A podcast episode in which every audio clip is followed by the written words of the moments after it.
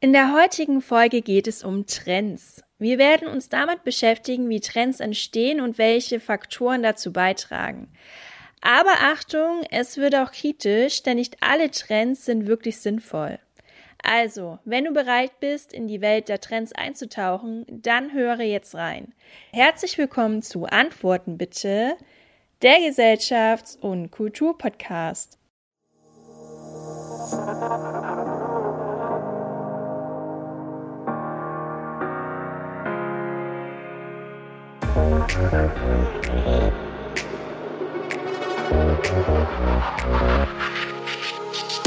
Ich bin Franziska, Soziologin und spreche in meinem Podcast über gesellschaftlich relevante Themen, die mich aktuell beschäftigen. In dieser Folge werden wir uns damit befassen, wie Trends entstehen, wer sie setzt und welche Rolle sie in unserer Kultur spielen. Doch zunächst einmal, was sind Trends überhaupt? Trends sind Verhaltensweisen, Meinungen oder auch Produkte, die sich in einer bestimmten Gruppe oder Gesellschaft verbreiten und für eine gewisse Zeit populär sind. Aber Trends sind nicht nur flüchtige Modeerscheinungen oder Hypes, sondern können auch einen langfristigen Einfluss haben.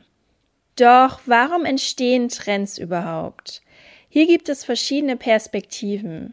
Aus soziologischer Sicht können Trends als Ausdruck der Gruppendynamik und des Konformitätsdrucks gesehen werden, weil es ist schon so, dass Menschen dazu neigen, sich an die Meinung und das Verhalten der Mehrheit anzupassen, um dazuzugehören. Neben der soziologischen Sicht gibt es auch die psychologische Sicht und hier werden Trends als Ausdruck des Bedürfnisses nach Zugehörigkeit und Selbstinszenierung gesehen. Menschen wollen sich ja oft auch von anderen abheben und ihren individuellen Stil und Geschmack ausdrücken. Es gibt also zwei Sichtweisen, warum Trends entstehen. Zum einen die soziologische Perspektive aufgrund des Gruppendrucks und aus psychologischer Sicht, da geht es eher um die Selbstdarstellung und Selbstinszenierung. Aber wie entstehen Trends überhaupt?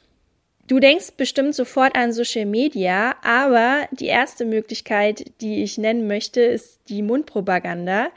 Weil wenn Menschen von etwas begeistert sind, das sie erlebt haben oder auch von einer Idee oder einem Produkt überzeugt sind, dann teilen sie es oft mit Freunden und Familie. Und wenn die Menschen dann ihrerseits auch begeistert sind, dann teilen sie es wiederum weiter und so entsteht auch wieder ein Multiplikatoreffekt. Aber natürlich in Zeiten von Internet und Social Media ist das natürlich auch ein weiterer Faktor für die Entstehung von Trends. Manchmal reicht nur ein Video, das viral geht und das kann dann zu einem plötzlichen Ansturm auf bestimmte Produkte führen. Doch wer setzt eigentlich Trends?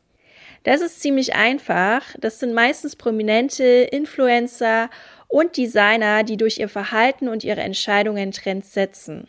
Und es ist schon so, dass wir auch wenn es unterbewusst ist, bestimmte Menschen bewundern und diese dann unterbewusst nachahmen möchten. Und wenn die Person dann eine bestimmte Marke oder auch ein bestimmtes Produkt trägt, kann es dazu führen, dass es bei manchen Menschen dann eben beliebter wird und sich schnell verbreitet. Aber es ist auch nicht zwangsläufig so, dass jeder Trend erfolgreich ist. Es gibt auch ganz viele Trends, die super schnell wieder aussterben. Und das liegt daran, dass es oft auch zu einem Sättigungseffekt führt. Zum Beispiel, wenn ein Trend zu populär wird, verliert er oft seinen Reiz und wird langweilig. Und ein anderer Grund ist die Konkurrenz, weil gerade in Zeiten von Social Media entstehen immer wieder neue Trends und diese könnten dann die alten ersetzen. Spannend ist auch, dass es auch Trendzyklen gibt. Das bedeutet, dass alte Trends auch irgendwann wieder zurückkommen können und erneut aufgegriffen werden. Das kennt ihr bestimmt aus der Modebranche. Es gibt super viele ja, Röcke, Hosen, Muster, Farben, die nach Jahrzehnten wieder in sind und wieder zum Trend werden. Und damit sind wir auch schon bei den Beispielen für Trends. Die finden wir natürlich vor allen Dingen auch in der Modebranche. Da ist es ja so, dass in den letzten Jahren Neonfarben und Oversized Kleidung Modetrends waren, die sehr erfolgreich auch waren. Aber es gibt auch Lifestyle-Trends wie Veganismus oder auch Minimalismus, die in den letzten Jahren immer populärer geworden sind.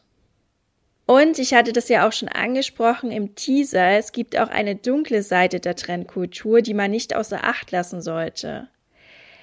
Natürlich haben auch Unternehmen erkannt, dass sie Trends nicht nur nutzen, sondern auch aktiv schaffen können, um ihre Produkte und Dienstleistungen zu verkaufen.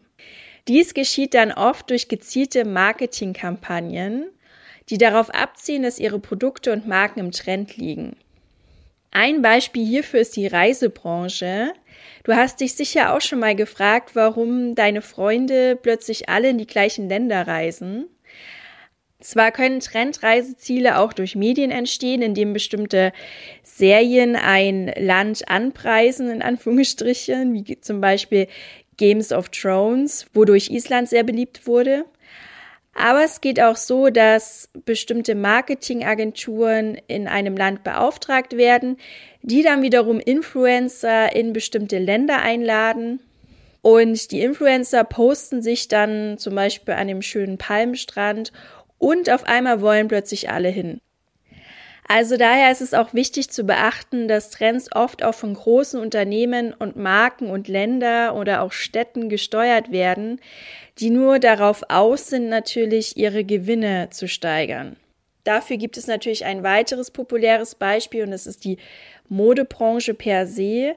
Da ist es ja so, dass fast jedes Jahr große Designer ihre neuen Kollektionen bei Fashion Shows präsentieren, die dann auch von Influencern und Prominenten auf Instagram und anderen sozialen Medien getragen und dadurch auch verbreitet werden. Das ist natürlich eine sehr effektive Marketingstrategie, weil sie den Wunsch bei den Menschen weckt, Teil dieser Trendkultur zu sein. Das hatten wir ja vorhin schon angesprochen mit dem Konformitätsdruck und Gruppenzwang. Und es kann halt auch dazu führen, dass Unternehmen ja Trends quasi regelrecht ausnutzen und sie dann aber auch wieder schnell fallen lassen so dass wir als Konsumenten gezwungen sind, uns ständig an die neuen Trends anzupassen und kontinuierlich neue Produkte zu kaufen, um dann auch immer wieder up-to-date zu bleiben. Daher ist es wichtig, dass wir als Verbraucher kritisch die Trends auch hinterfragen und uns auch selbst fragen, ob wir die Produkte wirklich brauchen oder ob wir sie nur kaufen, weil sie gerade im Trend sind. Das ist natürlich auch okay, wenn man Sachen kauft, weil sie im Trend sind. Aber ich finde immer wichtig, dass man sich dessen einfach bewusst ist. Natürlich gibt es neben den negativen Auswirkungen, die Trends auf unsere Kultur haben können, auch positive Aspekte. Trends können helfen, Gemeinschaften zu bilden und Menschen zu verbinden, die ähnliche Interessen teilen. Und sie können auch dazu beitragen, Innovationen und Fortschritte in verschiedenen Bereichen wie Technologie, Wissenschaft und Kunst voranzutreiben. Also wie schon gesagt, empfehle ich, dass wir uns kritisch hinterfragen, ob wir die Produkte brauchen oder nicht oder ob das nur im Trend liegt, damit wir nicht in die Spirale des Trendmechanismus reinrutschen.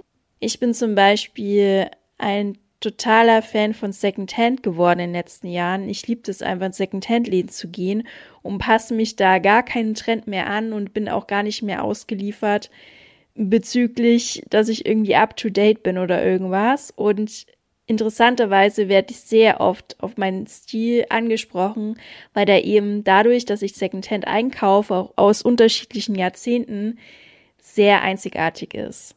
Also so kann man auch diesen ganzen Trendmechanismus sehr einfach umgehen und natürlich ist es auch sehr umweltschonend.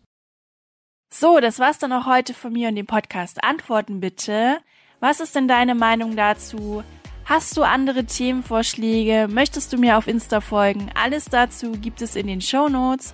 Und ich wünsche dir auf jeden Fall noch einen schönen Tag und freue mich schon auf die nächste Folge. Bis bald, deine Franziska.